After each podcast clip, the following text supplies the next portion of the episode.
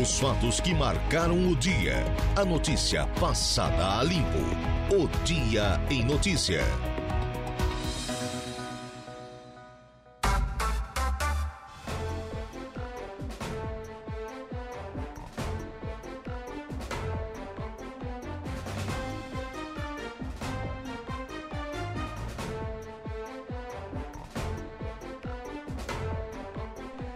Agora são exatamente 17 horas e 15 minutos, 17 e 15. Olá, boa tarde para você, nosso ouvinte da Rádio Araranguá 95.5 FM, período vespertino. Chegamos dessa quarta-feira, hoje, o 27 de dezembro, ano da graça de 2023. Tempo bom em Araranguá e região.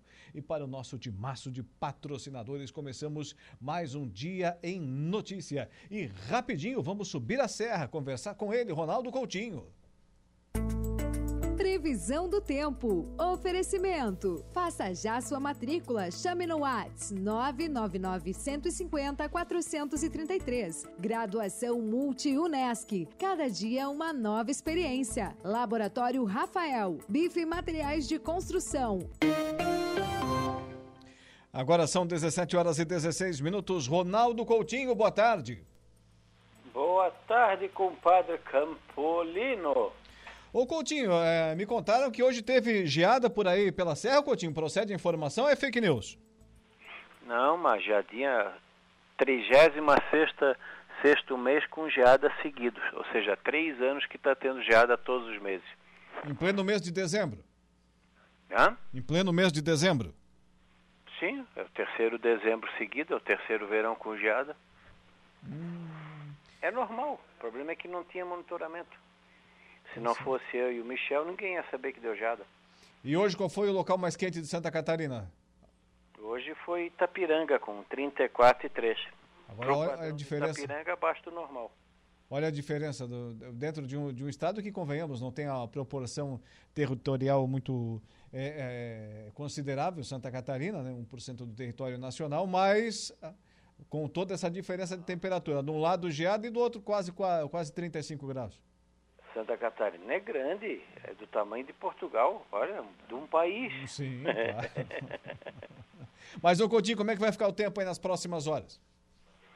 Vai continuar com um tempo bom, né? Vocês também tiveram friozinho, de tarde bem agradável, vento sul. Amanhã o vento já vai virando para nordeste. Fica fresquinho de manhã, mas quente de tarde. E tem condições de tempo, assim, no geral, aproveitável na, na região no decorrer de hoje.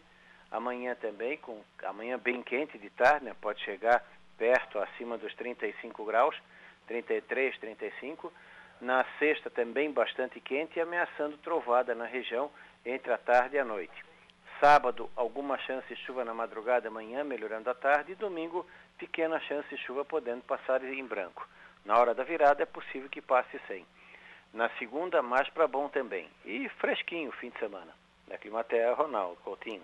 Ô Coutinho, eu estou aqui com a presença do presidente da Copersul, Carlindo Manente. O pessoal está reclamando muito que está chovendo aqui, estragou a safra do milho, está prejudicando, mas o pessoal já está recuperando a safra do arroz. O ano que vem, como é que vai ser, Coutinho? Dá um pouco de esperança para o pessoal aqui. Bem atravessado. Ih, atravessado, é? De novo. Só que agora vai ser a seca. A seca, né? Você já tinha falado aqui outro dia. Então tá, Coutinho, muito obrigado. Um abraço até amanhã. Nada, tchau. Ronaldo Coutinho e a previsão do tempo. Estamos apresentando o Dia em Notícia.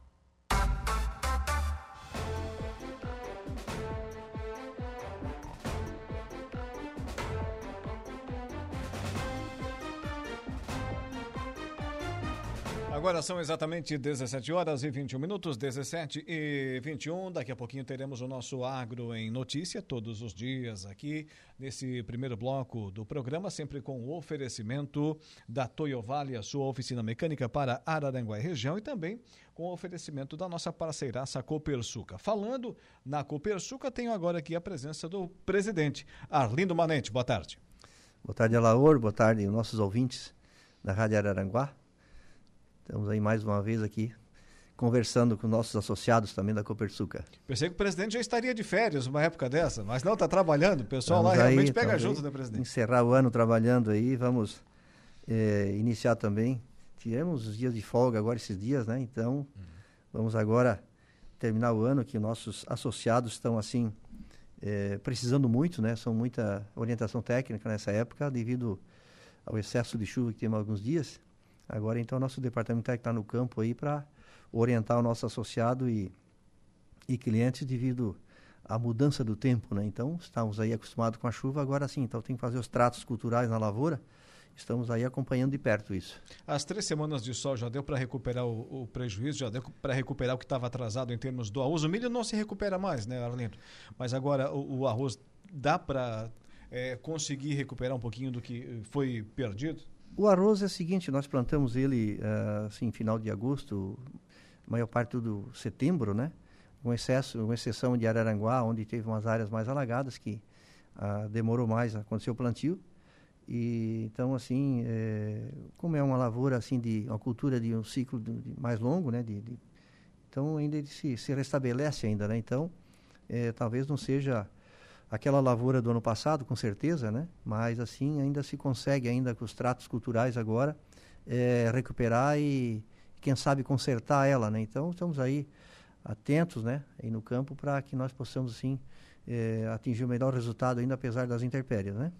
Conversando com o pessoal lá da nossa agora ampliada unidade básica de, de sementes da Copersuca, também com os nossos parceiros lá da Agrojuste, da, da Agostinho Sementes, é, é, o pessoal trouxe informação de que faltou, é, em virtude de, de, toda a questão climática aqui no nosso estado e também em outras é, entidades da federação, faltou semente de arroz é, nessa safra, né, Orlindo? É, então nós temos aí, é, além da, da extensão de, de, de, terra plantada, nós temos uma sobra técnica, né, justamente para isso. Só que esse ano ela se prolongou muito, né, foi algumas enchentes, né, e como temos algumas áreas do Rio Grande do Sul, eh, foram plantadas, depois entrou enchente e tiveram que ser plantadas novamente. Como fugiu a, a, regra Santa Catarina também. Então, aquelas variedades que nós teríamos assim de ciclo mais longo para plantar ela no, no, final de agosto, começo de setembro, eh, essas foram ter que deixar de lado e pegar umas mais precoces. E nem todos tinham semente precoce. Então, tivemos aí fazendo aí todo um acompanhamento e vendo assim as terras que podiam ser colocadas aquelas variedades de ciclo longo ainda agora em novembro e remanejando de ciclo mais precoce em determinadas regiões. Né? Então, se, mas houve a falta de semente, sim. Né?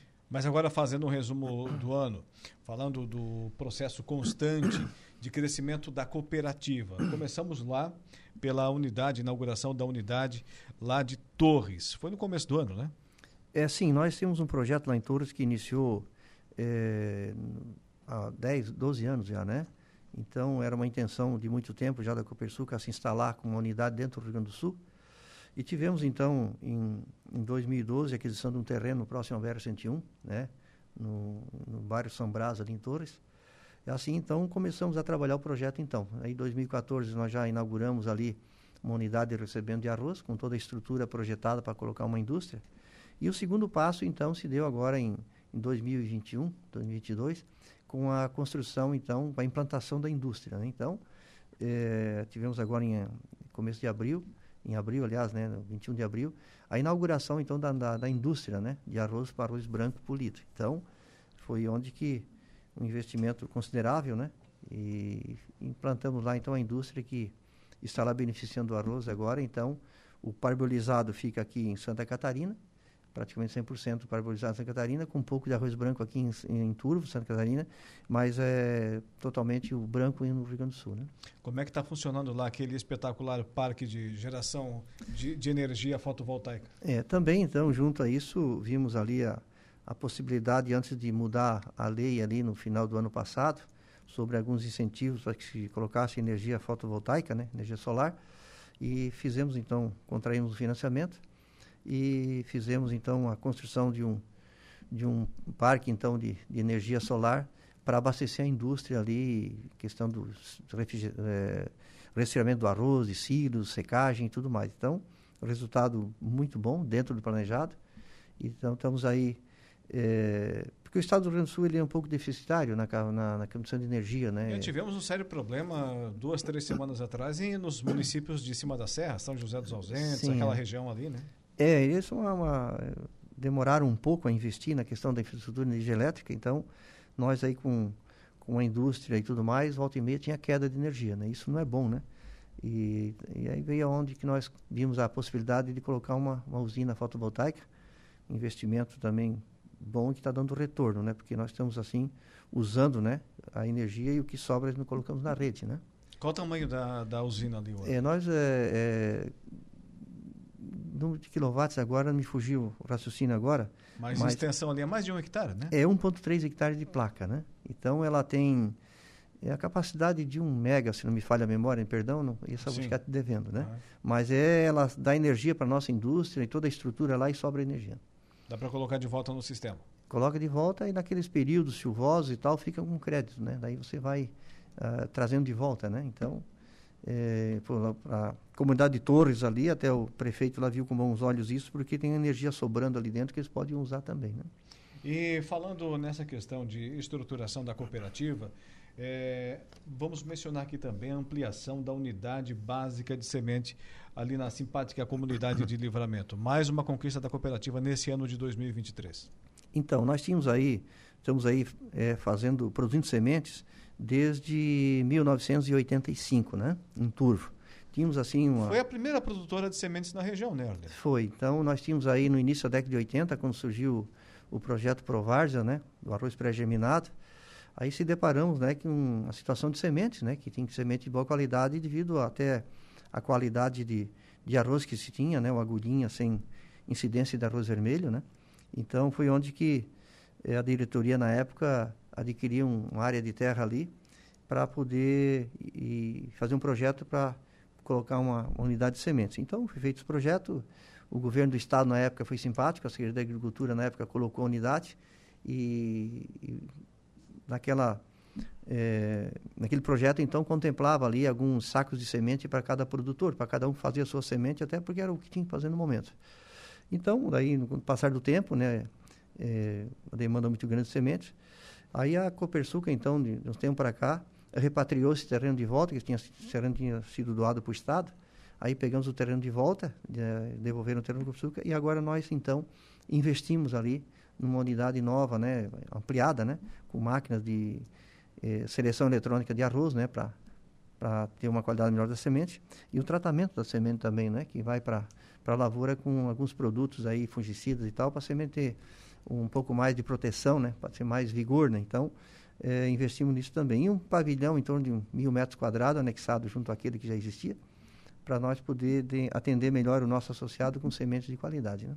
A produção saltou de quantos para quantos? A produção inicial era de era 8 mil sacas quando foi colocada em, na década de 80. E hoje estamos aí com capacidade para 100 mil sacas de semente. Né? Ou seja, um crescimento considerável. Né? Sim, é. A semente daria para a nossa região e atender um, boa parte do Rio Grande do Sul também. Né? E a localização ali é privilegiada. As margens da SC 285 futura, esperamos daqui a um espaço curto de tempo, BR 285. Né? É dentro dessa reestruturação que nós fizemos aí, também contempla aí um estacionamento para caminhões também. É, uma situação que você pode carregar arroz dia de chuva que está dentro do no coberto, como se diz, né? Então, para ter uma sequência de trabalho sem interrupção aí de, por questão climática e tal, né? Então, é muito bem elaborado o projeto e concluído, né? Então, tivemos aí agora no mês de, de agosto, então, a inauguração dessa unidade também, já trabalhando e, e já toda a semente fornecida para o associado esse ano e continua agora nesse próximo ano. Né? Qual é o mercado hoje de atuação da Copersuca uh, nessa questão da comercialização da semente? É toda a região de abrangência dela, né? aqui na região de Nova Veneza, Forquilinha, Maracajá, Aranguá, Meleiro, Timbé do Sul, Ermo, São João do Sul. Prioritariamente para o associado? Para o associado, né? Então, já temos aí na, na produção de sementes é, os clientes também que são que não são associados, né? Sim mas compram na cooperativa e até depositam também. Então, temos aí, como eu falei primeiro, nós temos aí eh, muitos aqui que foram para o Rio Grande do Sul também, que eles eh, o, compram a nossa semente. Né? Muito bem. Arlindo, falando de arroz, é, um dos destaques da cooperativa foi sempre trabalhar também no mercado externo, ou seja, com exportações. Nesse sentido, como é que foi 2023? É, nós, então, é, um tempo atrás, fizemos a primeira exportação de arroz em casca e foi então feito um navio aqui no dois navios né, foram feitos aqui no porto de Imbituba pela primeira vez no estado foi feito isso Então, com isso tudo. O pessoal foi corajoso, né? É, foi corajoso. foi corajoso. Então, sempre foi é, exportado um pouco via Porto do Rio Grande, né? Que é o porto que está mais estruturado para esse tipo de grão, né? Que, então, agora, esse ano de 23, a Copersuca não exportou arroz, porque a safra foi uma safra de menos de 10 milhões, que passamos o ano de 22 para 23 com, com estoque é, limitado, né? e entramos a safra de, colhendo a safra de 23, 22, 23, colhendo aí em torno de 10 milhões, um pouco menos até, que o nosso consumo é um milhão de toneladas por mês, né? O Brasil consome. Aí ficou com estoque é, praticamente limitado. Então, por isso que o arroz até deu esse preço um pouco acima do esperado devido à escassez do produto. E assim o Brasil, então, exportou, né, devido à qualidade do produto e, e os negócios que foram feitos, né, com, sempre com arroz de qualidade, tanto aqui quanto no Rio Grande do Sul, exportou 1 milhão e 700 mil toneladas. Então, nós no passado, nós éramos um país importador. Né? Assim acontece com o soja e o milho. Hoje somos um país exportador. Né? Então, estamos aí é, muito bem na foto, como se diz.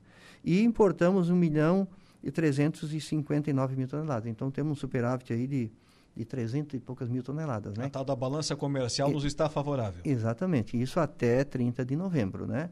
Depois tem mais uns compromissos de dezembro, com certeza esse número de 1 milhão e 700 ele vai, é, vai, vai ser alterado, vai, vai, vai ser mais favorável ainda.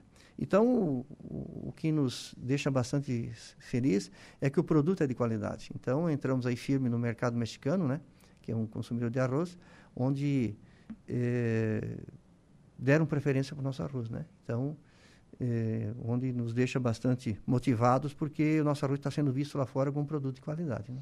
Muito bem, que maravilha. E falando nessa questão do tamanho da cooperativa, a cooperativa que exporta, a cooperativa que produz, hoje falando na estrutura da nossa Coopersuca, é, temos mais de 30 filiais, é isso? É, são assim, filiais entre supermercados, lojas agropecuárias, é, os CDs que nós temos no Nordeste, né, devido a, a transferência do arroz daqui para lá, para também se beneficiar com alguns incentivos daqueles estados e também é, atender melhor o nosso cliente lá, né?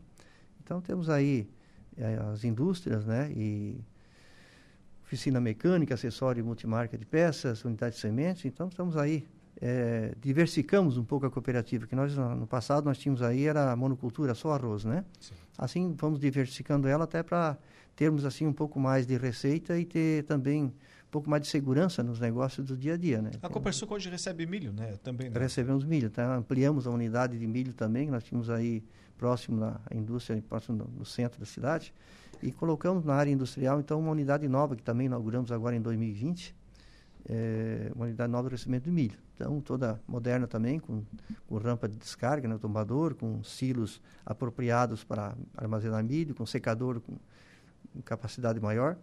Então, estamos aí também recebendo um grande volume de milho.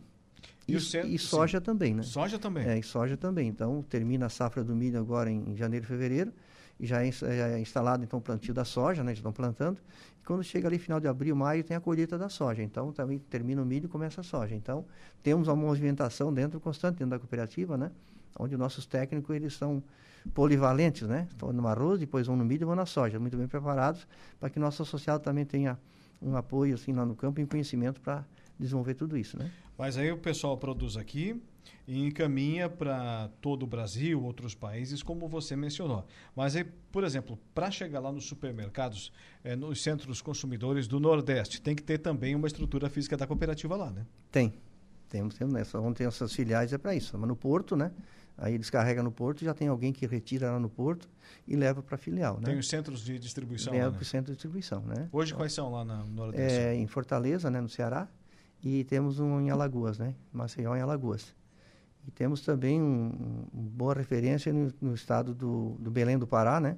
É, então, no Pará, onde que é a capital desculpa, onde nós temos lá uma estrutura, não seria um CD, mas uma estrutura lá também para fazer esse traslado do porto até o consumidor, né? Então, é o prato que, que o pessoal do BN Pará come muito lá, é o pato no tucupi, o pato, pato no, no, tucupi. no tacacá, mas aí tem que ser com arroz para ficar com bom. Arroz, é tudo eles usam arroz, que bom, né?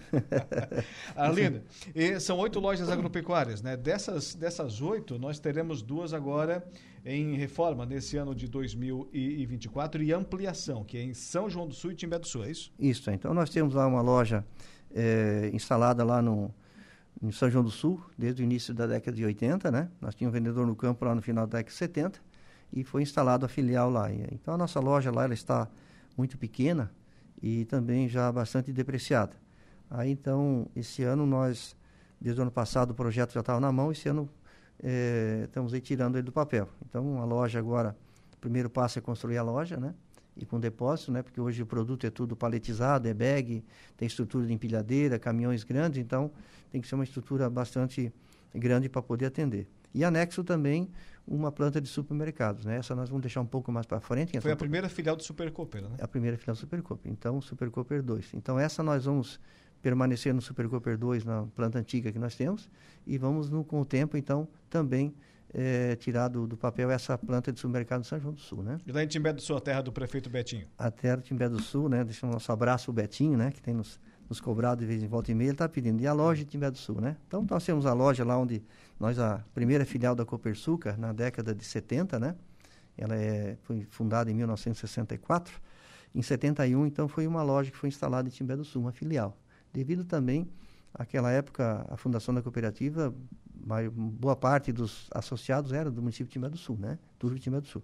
Então, com o passar do tempo, devido à monocultura do fumo e tal, alguns problemas também, Copersuca deixou de atuar lá. Em 2010 nós voltamos para lá, alugamos um espaço e por sorte o espaço ficou pequeno. Então agora nós compramos um terreno, estamos lá agora também, eh, a construção já em janeiro inicia também um, uma loja nova em Timbé do Sul também. Né? Ou seja, tem muito trabalho pela frente nesse ano de 2024. Temos bastante o que fazer, porque devido ao atendimento para associado e também a demanda que nós temos em Timbé do Sul, ela já requer um, um local apropriado para atender melhor o associado naquele município. Né?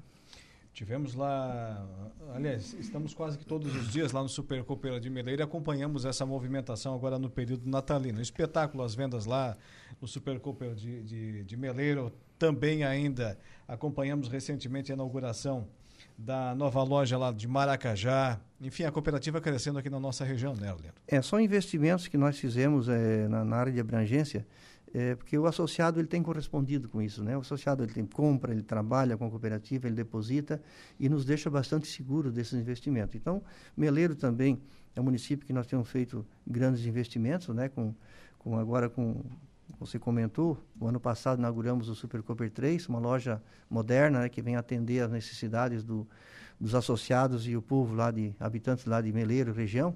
Então, é estar bem próximo dos associados, né? Porque eu tenho sempre comigo que a cooperativa ela é uma extensão da propriedade do, do associado.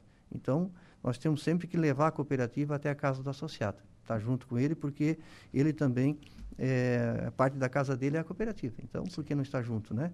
Momento bom, no momento difícil, nós temos que estar juntos. Então, o associado tem dado essa credibilidade para nós, né, a diretoria e, e conselho fiscal e tudo mais, e tem participado também de reuniões, né, e tudo mais, para também ele aprovar isso, porque nada disso é feito pelo presidente porque quer.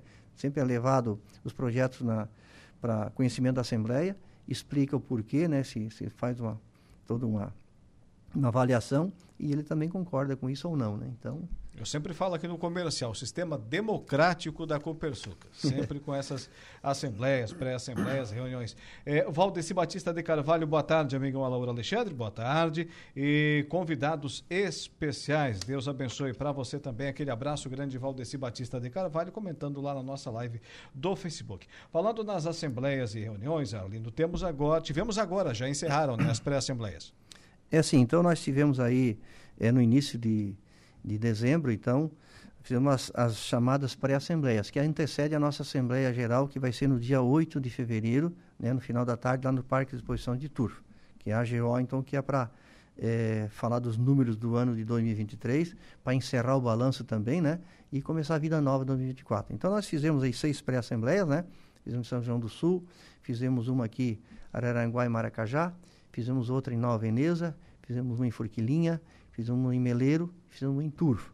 Então, com um bom número de associados participando e, e se inteirando dos números né, dos, do ano que está se terminando, digo de 11 meses, né, para já saber o que, que ele vai, o que, que vão fazer né, na Assembleia Geral Ordinária, que será dia 8 de, de fevereiro. Né? Sim. E o associado está sempre convidado a participar, né? Com certeza, nós temos aí agora com as redes sociais, isso fica muito mais fácil e facilita, né? Cada gerente filial tem lá o seu grupo com os associados, né? Então ele dispara ali no, no, no WhatsApp aí e fica todo mundo informado desses convites e tudo mais. E a, as cooperativas nessas reuniões de pré-assembleias e assembleia de é, fevereiro, né? Ela também tem agora, depois da colheita do arroz, ela começa com ciclos de reuniões, palestras técnicas com as empresas que fornecem os produtos, até porque tem produtos que são lançados, produtos novos, né, que são aí de, de, de boa qualidade, e, enfim, produtos mais eficientes. Isso, então, vem o, o engenheiro da, da, da empresa, da, da né, o, o técnico responsável por isso, ele vem e também passa para o associado as opções que tem de produtos novos para passar no, no, arroz, né? No arroz, no milho, na soja, enfim, né? Então, isso é feito o ano inteiro, né? Com o Departamento Técnico da Cooperativa nessas localidades também. Arlindo Manente, presidente da Copersuca, muito obrigado por comparecer aqui. É, sempre que convidado ele nos atende, seja por telefone, ouvindo aos estúdios da Rádio Aranaguá, mesmo no seu dia a dia, muito compromissado, muito é, corrido, sempre atencioso com os ouvintes nossos aqui, principalmente associados, clientes e parceiros da nossa Copersuca. Muito obrigado. Tenha uma boa tarde. Mais alguma colocação, Arlindo? Temos sim, Alor. Dizer que Agora, dia 20, a Copersuca completou 59 anos, né? 59, 59 anos de história a Copersuca tem em toda a região. O início foi lá na Avenida Municipal, né? O início foi lá na Avenida Municipal, no Turvo. É uma simples associação, na época, que, assim, assim só para tentar organizar os produtores na época, para tirar assim os atravessadores, né, fazer o negócio direto do produtor para uma cooperativa para ela entregar o produto final já no consumidor. Então, uma ideia que valeu, deu certo, do qual sou muito grato, né? Eu sou filho de associado também da época e sou presidente hoje. E, nos deixa bastante feliz porque isso tem tem dado muito certo e, e temos aí colhendo os, os, frutos, né?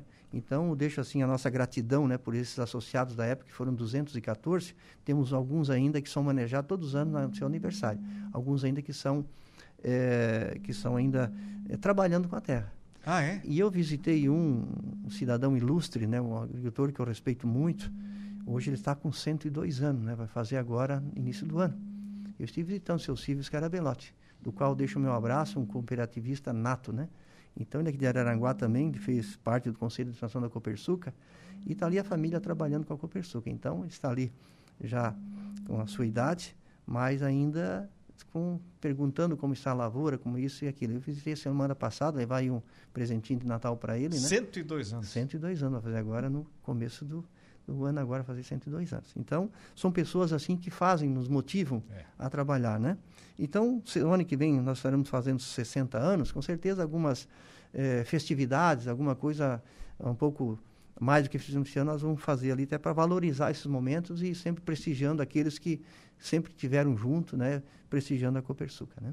Muito obrigado. Tenha uma boa tarde, boas festas aí nesse final de ano. Lauro, obrigado pela oportunidade, pelo espaço, né? E sempre que for lembrado, virei aqui falar com o nosso associado, nossos clientes, né?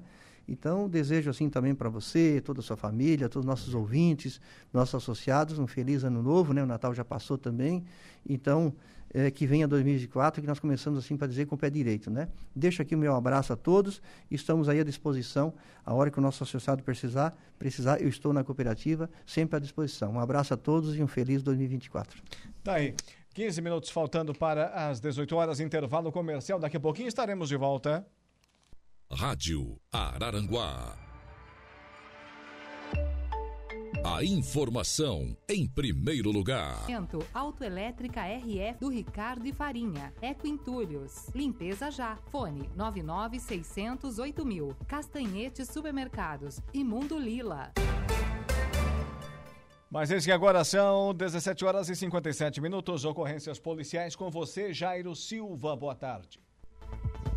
Boa tarde, Alaona. O Corpo de Bombeiros de Sombrio registrou uma ocorrência de incêndio à residência durante a madrugada da última terça-feira, ontem, dia 26, em Balneário Gaivota. Foi por volta de duas horas da manhã. Uma guarnição foi acionada e se dirigiu para o local da ocorrência, na rua Ponciano Monteiro Guimarães, no bairro Jardim Ultramar, naquele balneário. Quando os combatentes chegaram no local, o fogo já havia tomado toda a residência de madeira, com aproximadamente 45 metros quadrados. As chamas se encontravam em fase de diminuição e no imóvel não haviam moradores. Conforme os bombeiros, a energia se encontrava desligada, sem a fiação do poste padrão para a residência. A guarnição combateu as chamas com ataque direto ao fogo após montar uma linha com um lance de mangueiras. Os bombeiros usaram em torno de 4 mil litros de água para extinção do fogo e rescaldo. Após a operação, o local foi isolado com fita zebrada e a guarnição retornou ao quartel, deixando as residências próximas ao local em segurança. Identificado o homem que foi encontrado morto em Criciúma. Foi divulgada a identidade do homem encontrado morto na véspera de Natal, às margens da rodovia Vante Rovares, no bairro Santa Luzia, em Criciúma. Trata-se de Antônio Luiz Coelho, de 53 anos, que era morador de Forquilinha. Foi por volta de 17 horas, uma testemunha estava passando na região da antiga Pirita de bicicleta quando parou para urinar e localizou o cadáver. A viatura da Polícia Militar deslocou e encontrou o corpo que estava de bruços e com um pano cobrindo o rosto, constatando sangue na cavidade dos ouvidos com uma possível marca de disparo de arma de fogo no crânio. Cão Argo localiza droga escondida em terreno baldio na Divenéia. Uma guarnição da Polícia Militar em rondas pelo bairro de Venéia, na noite de ontem, terça-feira, dia 26, usou o cão de caro fargo em um terreno baldio costumeiramente utilizado para esconder drogas e acabou localizando entorpecentes. O fato ocorreu por volta de 21h50 de ontem. No local, o cão fez indicação em dois pontos do terreno e localizou 26,8 gramas de crack, totalizando 37 pedras. O mesmo cão, que é treinado para esse tipo de operação, também foi empregado para efetuar buscas em uma residência abandonada próximo do terreno e localizou 3,6 gramas de cocaína. As drogas apreendidas foram removidas para a central de polícia. Momento esportivo. Oferecimento De Pascoal Araranguá. F3M, o Lojão Materiais de Construção. Mecânica Silmar. Roberto Despachante. Agora são 18 horas e 2 minutos. Já passou um pouquinho no horário aqui, mas vamos lá. Diego Macan, boa tarde. Boa tarde, Alaor e ouvintes. Quarta-feira, Alaor, 27 de dezembro, meu último dia à frente do Momento Esportivo. Aproveita colega, o momento, é, capricha. Nosso colega Dejair Inácio estará voltando a partir de amanhã, quinta-feira, e seguirá com o quadro. Mas deixando a despedida para depois... Inácio, falei com ele hoje pela manhã. Falou? Na entrega do prêmio, enfim, está com a mão que é só Carlos. Só Carlos. Diz que fez canteiro, é trabalhador, né? capinou, fez de tudo. E ele gosta dessas coisas, né? Ele é... gosta, o Deja gosta. Mas vamos lá, iniciamos com a região. Sim, sim. Vamos deixar a despedida para depois. Vamos em frente com informações do esporte aqui da nossa região, cenário nacional e também internacional. Isso. Inicia neste sábado, 30 de dezembro, em Balneário Rui do Silva, a abertura do Campeonato de Futebol de Areia Livre, Taça Colina. Além disso, também haverá a abertura do Campeonato de Futebol de Areia Veterano, Taça Supermercado das Frutas. Olha, Laur, será um verão com bastante pé na areia e bola na rede, né? Sim. É, muitas competições, inclusive a, gente sabe de campeonato aí que o pessoal está na fila para participar, muitos times, é, muitos times, muitas comunidades, municípios, né, querendo estar presentes nessa nessas competições que, convenhamos, de, de uns tempos para cá, tem tido uma ótima, uma excepcional organização. Aquelas brigas homéricas que tínhamos à beira da praia, aquelas discussões, enfim, tudo isso parece ter ficado no passado. E aí o que, que acontece? né, o pessoal foca realmente no evento, que afinal de contas agrega um bom público e dá resultado, ou seja, traz mais pessoas para participar da competição, mais uh, público para participar da competição, mais parceiros, mais patrocinadores e, obviamente, também mais times. Com certeza, torna um ambiente mais aconchegante, agradável, mais familiar, familiar, mais agradável. Isso. E isso traz mais é, competidores, com certeza. Tu já jogaste algum campeonato desse? Não, minha condição técnica não permite se, sequer é, lembrado, convidado, né? Mas, Mas eu... já trabalhei muito. Mas olha só, Laura, missão dada é missão cumprida, hein? Sim. Tu me pediste informação do Tigre Quero e ver. eu trouxe informação, nosso querido Criciúma. Atualiza. Que depois de ficar quase 10 anos longe da elite do futebol brasileiro, da Série A, né? Volta nesta temporada. O clube está perto de fechar com um lateral direito colombiano, é, Yerson Candelo que atua no Alcas do Equador, e o meia uruguaio Mateu Baltazar Barcia, que pertence ao Independente da Argentina. São essas duas contratações um que o Tigre está mirando. e um colombiano? Um Equador e outro argentino. Hum, muito bem. Equatoriano isso. e um argentino. Tá isso certo. aí. Reforços para o nosso Tigrão. E subindo para o cenário nacional... É, subindo para o cenário nacional, vem com notícias do mercado da bola, Laor. De acordo é. com informações, o nome do argentino Di Maria, campeão do mundo no Catar, teria sido oferecido como, uma como possível reforço para o Flamengo em 2024. Di Maria no Flamengo? Di Maria no Flamengo. Não acredito. Parece que existe a possibilidade do Mengão fechar com o craque. Um belo chapéu, né? Porque a gente sabe que o atacante vinha sendo especulado no Corinthians. Hum. Mas sabe como é que é, né? Camarão que dorme, a onda leva. A onda leva. Segundo é, mais informações, também o Palmeiras está de olho no atacante Caio Paulista, do São uhum. Paulo.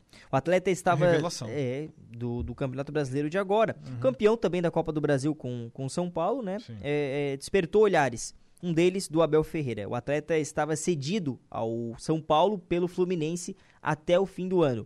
De acordo com o técnico do Porco, o Abel, o Caio possui características importantes para o setor esquerdo do campo. Ou seja, ele quer usar o Caio Paulista, que é atacante, como um ala. Daí entra numa, numa, numa discussão nossa, né? Hum. A gente vem de uma época onde a carência no setor defensivo é muito grande, né, Laura? Sim. A gente não, não, não vê mais jogadores como o Maestro Júnior, o, o, Roberto Carlos, o Cafu, o Newton Santos, enfim, a lista é longa para esses nomes, mas jogadores que, que, que, faziam a lateral esquerda, faziam a lateral direita. É, o Júnior, ele, ter, ele terminou, inclusive foi campeão é, brasileiro em 93, naquela final que ele destruiu contra o Botafogo, ele terminou jogando no meio de campo.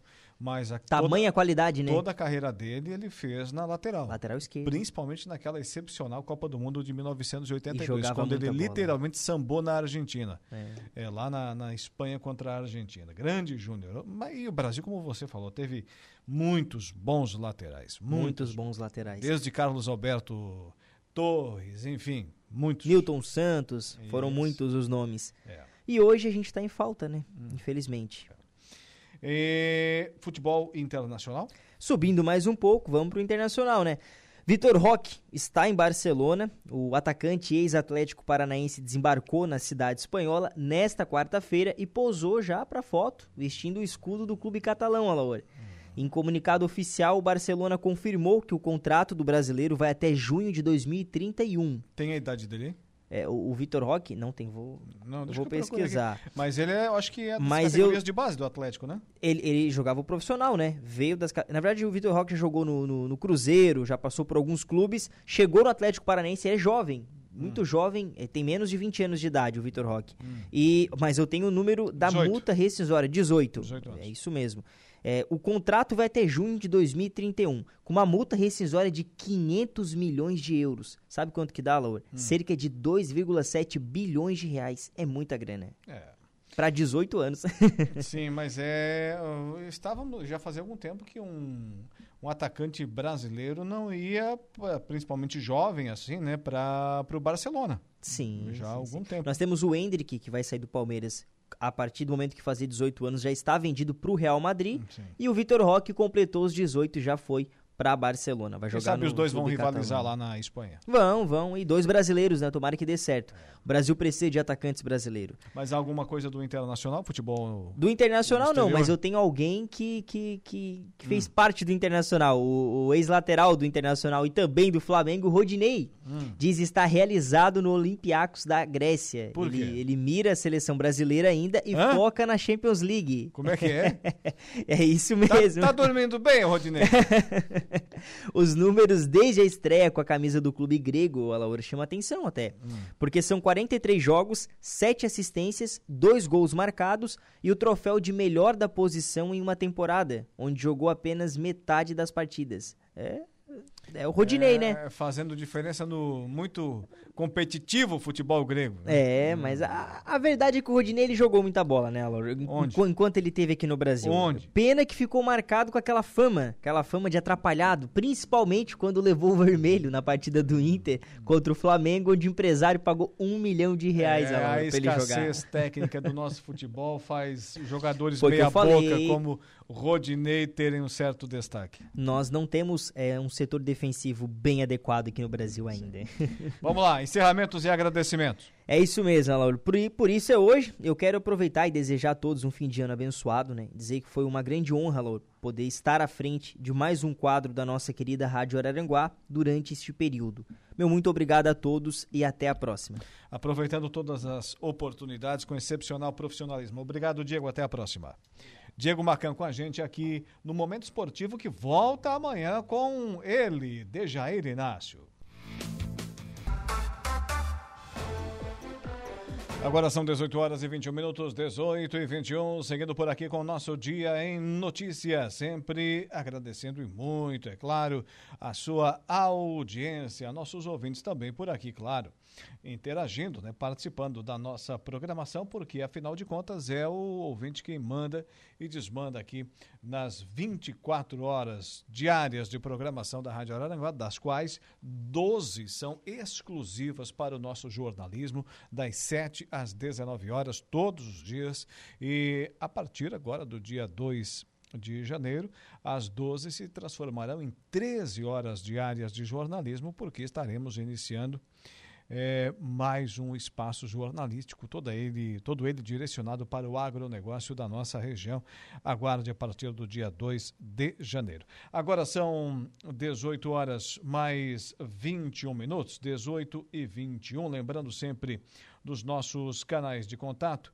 É, para você interagir aqui com a gente, tem o nosso tradicional 35240137, 35240137, também à sua inteira disposição. Deixa lá a tua mensagem de texto, áudio, foto, vídeo, você quem sabe, no 988084667. Vou repetir, nosso telefone de WhatsApp, 988084667. Agora, dando sequência aqui ao nosso programa, nós temos é, o, nosso, o nosso próximo entrevistado, aliás, a nossa próxima entrevistada, diretora do Departamento de Meio Ambiente de Balneário Arroio do Silva, a Águida Felisberto. Seja bem-vinda, Águida. Boa tarde. Boa tarde, Alor. Boa tarde a todos os ouvintes. Muito obrigado pelo convite. Vamos falar então da logística reversa aí no município que tem ponto de entrega voluntária de recicláveis. É isso? Nos conte um pouquinho dessa história. Isso, exatamente isso. Isso que você falou. Desde o ano passado que a gente está com esse projeto e é uma parceria com o Instituto de Meio Ambiente, o, o IMA.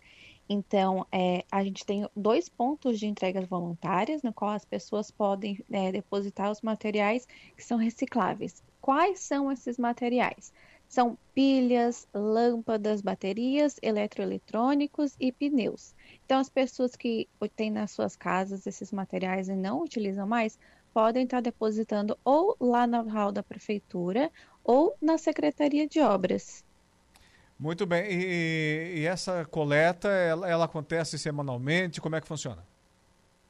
Então, é, os pontos de entrega eles ficam abertos nos horários das repartições públicas. A pessoa ela pode ir lá e depositar o material que quiser. É o horário e comercial. Essa campanha, isso, essa campanha ela é contínua, ela acontece durante todo o ano. A gente já fez dois recolhimentos, tá? E a gente já conseguiu arrecadar mais de 5 toneladas de materiais recicláveis. Ou seja, o Agdo, o pessoal tem comprado a ideia, né? Sim, sim, bastante, ainda bem. ainda mais porque são materiais que ocupam bastante espaço, como assim, por exemplo, é, uma TV ocupa bastante espaço e a pessoa não sabe o que fazer, né? Sim. Então ela acaba depositando lá nos pontos de entrega voluntária. E convenhamos, né? Um belíssimo município como é Balneário Rui do Silva, não cai nada bem ficar lixo por aí, né? Exatamente. E a, a gente está reforçando isso porque agora as pessoas vêm para a praia e limpam as suas casas, hum, né? Verdade. Então tem muito desses materiais e elas não sabem o que fazer. Então a gente já divulgou isso para os moradores, só que os turistas não sabem, por isso que a gente está divulgando novamente. Sim, então fica o convite. Atenção, você, claro, os moradores, como você mencionou, já sabem, mas principalmente os turistas, os veranistas, pessoal de outros municípios que têm residências ou que vão passar alguns dias, semanas, meses no Balneário Arroio do Silva. Fica então o convite para direcionar é, é, pilhas, equipamentos eletrônicos e o que mais?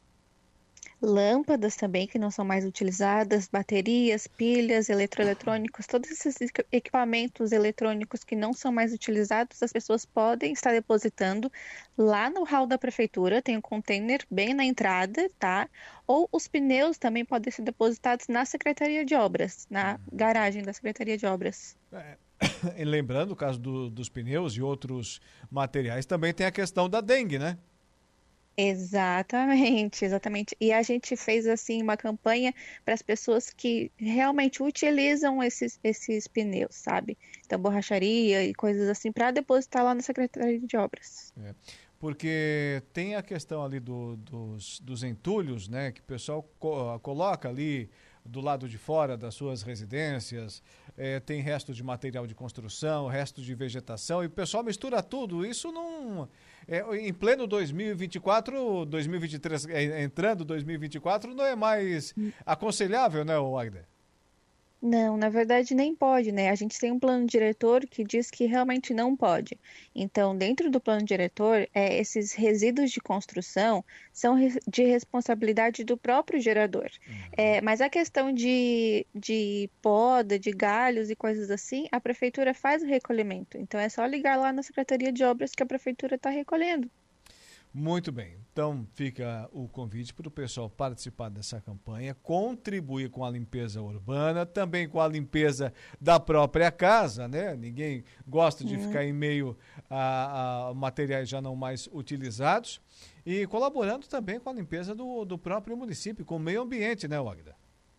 Com o meio ambiente, exatamente, né? O meio ambiente agradece. É, tá certo. Muito obrigado, tenha uma boa tarde, parabéns pelo trabalho.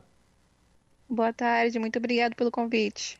Tá aí Águida Felisberto, é, diretora lá do departamento do município de Balneário Arroio do Silva, trazendo essas informações preciosas aqui pra gente. Muito bem. 18 horas e 27 minutos, 18 e 27. Agora a gente vai fazer o seguinte, o glorioso Marcos, vamos ao intervalo comercial e na volta, na volta teremos mais informações, mais entrevistados, participações do ouvinte chegando por aqui.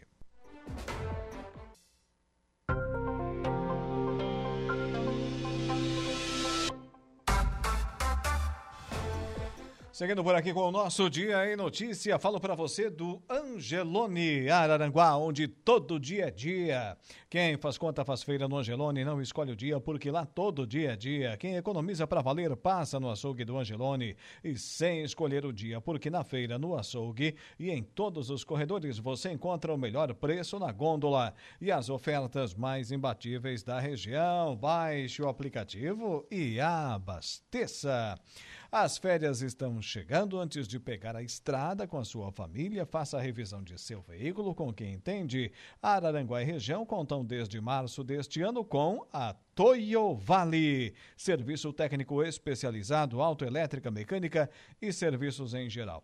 Evite dor de cabeça na estrada. Toyo Vale, bairro Alto Feliz, Araranguá. Telefone 999 94 84 75. No Instagram, arroba. Nosso programa também tem o oferecimento da Impro lá em Meleiro e comercializando seus produtos de extrema qualidade para todo mundo. Sim, está exportando. O grande Márcio Fermo, lá Estelo, Beto Pullman, Carlos, enfim, toda a equipe da Impro.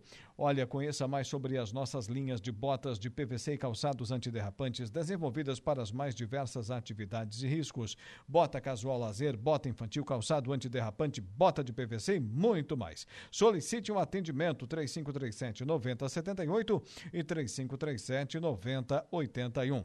A Impro Inovare vem ao longo dos seus mais de 15 anos de existência investindo em soluções e equipamentos de proteção individual para os mais vastos segmentos do mercado. E falando em Meleiro, agora vamos até a comunidade de, do distrito ali de Sapiranga, naquelas imediações, conversar com a vereadora e também voluntária, ela que junto com um grupo ali conduz as ações dos doadores de sangue de Meleiro, a Morgana Almeida Figueiredo. Boa tarde, Morgana. Boa tarde, boa tarde, Alaor, boa tarde a todos os ouvintes da Rádio Aranguá. É um prazer estar falando com vocês. Já está fazendo pamonha aí da safra 2023-2024 ou ainda não? Já, já. Essa semana já vai ter mais um repeteco já. Ah, tá bom. Voltamos. Ah, tá certo. Mas vamos falar aqui. É, não que pamonha não seja assunto sério, principalmente agora Sim. nesse horário com um bom cafezinho sempre é, né? A pamonha é sempre bem-vinda. Mas vamos falar de um outro assunto importantíssimo, que é a doação de sangue. A quantas anda aí no município de Meleiro, Morgana? Então, a doação de sangue é uma, é uma, uma ação importante, né, que a gente segue aí há quase dois anos, né, conscientizando as pessoas para participar. E esse ano em Meleiro tivemos bastante, bastante novos doadores participando, antigos retornando. É, em média, aí ao longo desse ano de 2023, é, tivemos mais de 100 doadores participando, né? É um, talvez, né, para outros municípios seja um número pequeno, mas para nós, né, pelo menos eu participando, eu acho que é um número muito expressivo, né? Se bem que a gente vai uma ou dependendo duas vezes por mês. Então, em parceria sempre com a Secretaria de Saúde do município, uh, muitas vezes também o EMOSC veio buscar ali em, em Meleiro com a van própria do EMOSC. Então é uma satisfação estar participando junto aí e, e incentivando os doadores a salvar vidas. Né? Mas é sempre bem-vinda e necessária a participação de mais pessoas nesse grupo, né, Morgana? Sim, é necessário, muito. É, ainda mais agora, final de ano, e sempre, né? Sempre é, nunca vai suprir a, a, demanda que tem, né? A gente Sim. acha que doar sangue é só quando alguém precisa da nossa família. Pelo menos eu nunca, nunca ninguém me levou, né, antigamente, até por talvez por falta de informação. Eu comecei a doar sangue com uns 25 anos. Poderia ter começado a doar com 16. Então, eu vejo hoje os pais levando bastante os filhos para doarem sangue. Então, hoje já está mais na nossa realidade e tem que estar tá sempre mais, né? Sempre levando a, a, juventude e as pessoas, às vezes, antes, é, depois dos 50, que acham que não doam mais, mas doam até os 60 a primeira doação vale, então a gente é, é, implora né, que, que mais doadores participem, não só em Meleiro, né, em toda a região da MESC é sempre necessário. É, inclusive, ontem entrevistei aqui a Renata Pacheco Ribeiro, secretária de saúde lá do município de Turvo. Ela mencionou aqui outros Sim. assuntos, mas fez questão de pontuar ao final da entrevista é, a necessidade das pessoas doarem sangue lá em Turvo, como você mencionou, em Meleiro, em todos os municípios desse nosso país. Agora, já que você tocou nesse ponto, ô Morgana, da idade, mínimo 16, para a primeira doação 60, você falou 60 anos, né? Isso. Uhum. É, quais são é... os critérios para a pessoa poder doar sangue hoje? É o básico, é ter acima de 50 quilos, é, de 16 a 18 anos, tu pode doar sangue, mas tem que estar acompanhado presencialmente de algum responsável, pai a, a, ou a mãe, ou se caso for emancipado, levar a documentação original da emancipação. É, quem for mais velho, a primeira doação tem que ser antes dos 60. Se caso você fez a primeira doação antes dos 60, você pode doar até 69 anos. E também a gente sempre reforça para quem está iniciando as doações né, e é jovem, que se cadastre também para ser doador de medula óssea. É, talvez é, às vezes a gente veja pouco falar disso, mas é muito importante, né? A gente tem muitas pessoas na fila esperando, né, uma medula, uma doação e às vezes está do nosso lado, às vezes é um vizinho nosso que é compatível.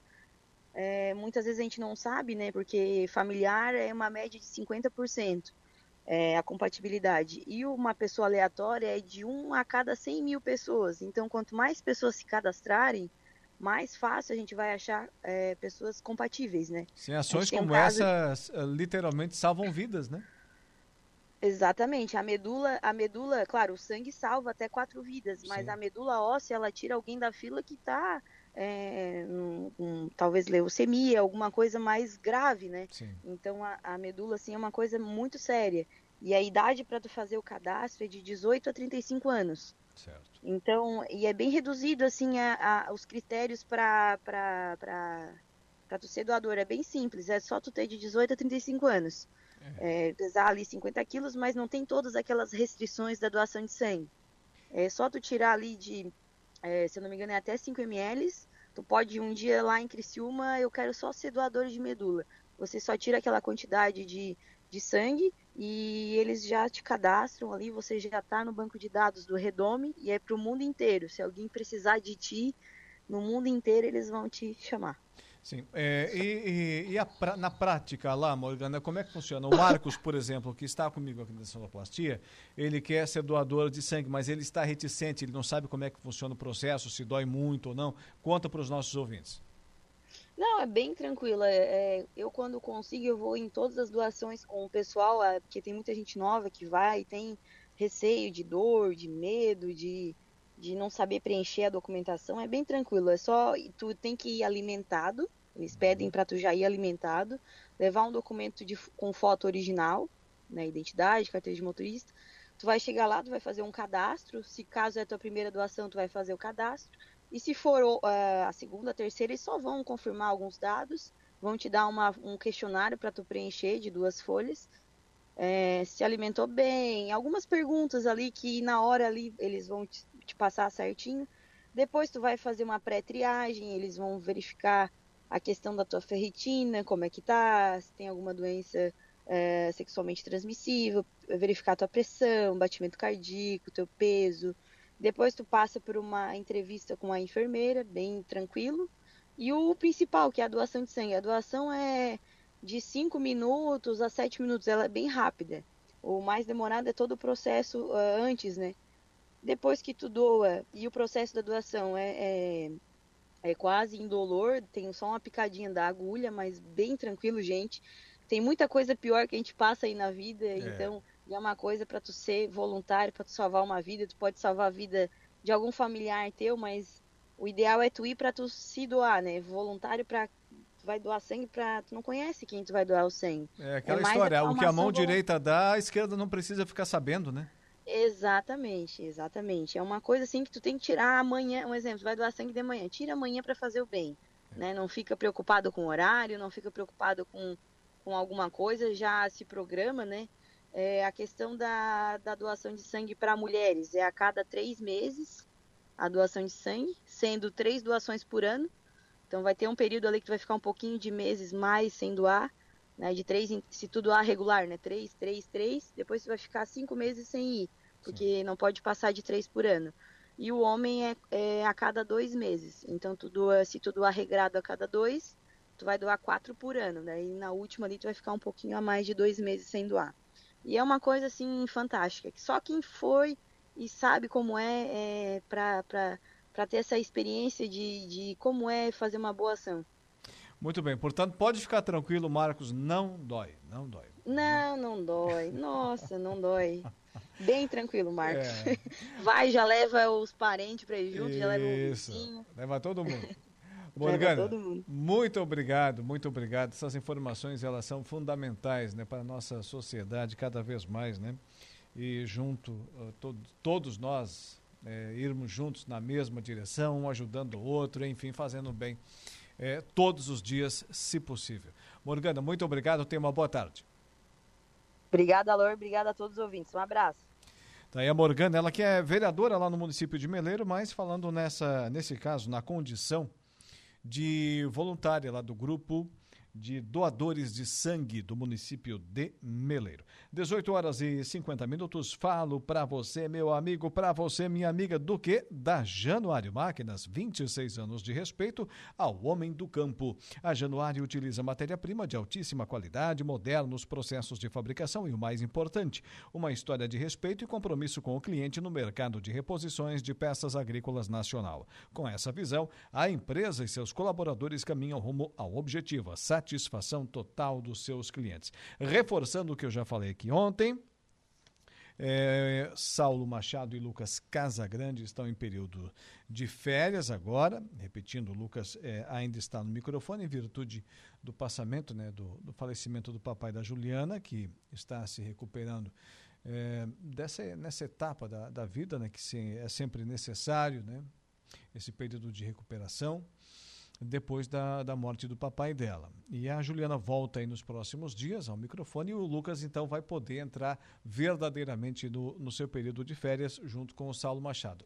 Em razão disso, do período de descanso de ambos os nossos debatedores aqui, que a nossa conversa do dia está também em recesso. Nesse período, ela volta normalmente aí em 2024, já logo no início de, de janeiro, né? A nossa conversa do dia.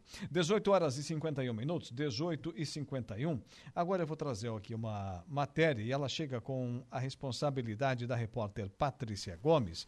Em Santa Catarina, farmácias podem ser autorizadas, atenção, farmácias podem ser autorizadas a realizar exames de análises clínicas. Informação agora no programa. Encerra o ano aprovado pela Comissão de Constituição e Justiça da Assembleia Legislativa um projeto de lei que autoriza as farmácias em Santa Catarina a realizarem exames de análises clínicas. A proposta em tramitação estabelece que as drogarias estarão autorizadas a realizar os exames de análises clínicas desde que observem os critérios técnicos estabelecidos pela Agência Nacional de Saúde. Na prática, as farmácias poderiam realizar exames simples, como os testes rápidos, não podendo, por exemplo, receber ou encaminhar material biológico, como sangue e urina, e nem realizar punção venosa e arterial. O projeto de lei foi apresentado pelo deputado estadual Pepe Colasso, do Progressistas. É uma regulamentação que já existe a nível federal, muitos estados já adotam isso e facilita que o cidadão que queira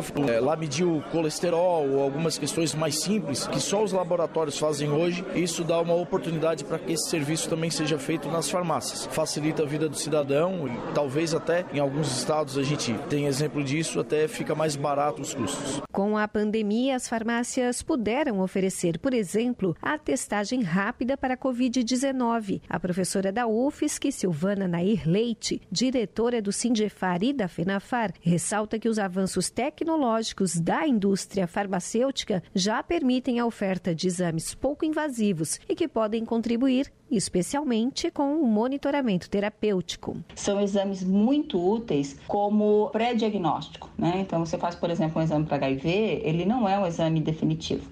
Um positivo, ele indica a necessidade de ter um exame laboratorial completo, né, de confirmação. Então veja, cabe muito bem para a farmácia e para o farmacêutico ter a possibilidade de realizar esses testes, inclusive como uma ferramenta extremamente importante para melhorar melhorar o monitoramento terapêutico. O próprio uso dos medicamentos precisa ser monitorado pelos exames desse tipo. Né? Então, eles são bastante úteis e bastante bem-vindos no ambiente da farmácia. A maioria das farmácias já tem ambientes como as salas de aplicação de medicamentos injetáveis e que seguem normas sanitárias. Uma das discussões que a proposta levanta é que a lei incluiria mais uma atribuição funcional aos farmacêuticos, como destaca a diretora do Sindifar, o Sindicato dos Farmacêuticos em Santa Catarina. Isso exige minimamente valorização deste profissional, que ele está assumindo mais uma função dentro do serviço, e uma coisa importante, a salubridade, né? Então,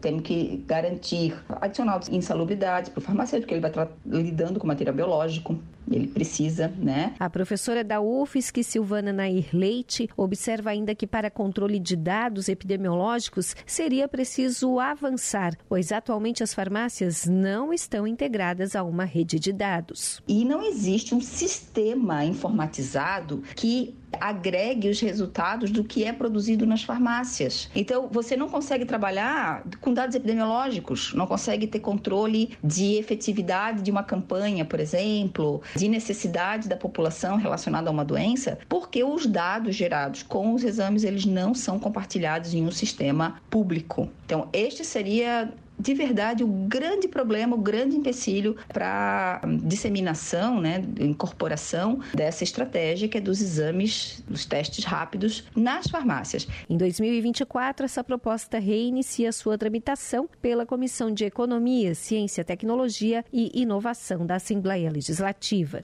De Florianópolis, da Rede de Notícias Acaerte, Patrícia Gomes. 18 horas e 56 minutos. Patrícia Gomes trazendo a informação aqui dentro do nosso Dia em Notícia, que também tem o oferecimento da Romano Diesel, atacadista de derivados de petróleo, distribuindo, comercializando e transportando combustíveis e mercadorias. Você sabe, há mais de 20 anos. Realizamos vendas no atacado de óleo diesel S500 e S10. Fornecemos tanque de armazenamento adequado a todas as normas técnicas e ambientais. Também também falo para você do plano de assistência familiar Santa Terezinha. Dispõe de um guia de convênios para você associado, com ampla área de parceiros credenciados para melhor cuidar de cada um de vocês. É, venha ser um associado também. Plano de assistência familiar Santa Terezinha. O respeito humano que a sua família merece. Nosso plano disponibiliza de excelentes profissionais para você, o plano de assistência familiar Santa Terezinha, lá com o nosso amigo Carlos e toda a sua competente equipe. As férias estão chegando. Antes de pegar a estrada com a sua família, hum, faça a revisão de seu veículo com quem entende. Araranguá e região contam desde março deste ano com a Toyo Vale, serviço técnico especial especializado, autoelétrica, mecânica e serviços em geral. Evite dor de cabeça na estrada. Toyo Vale, bairro Alto Feliz, Araranguá. Telefone 999 94 84 75. No Instagram, arroba toyo.vale.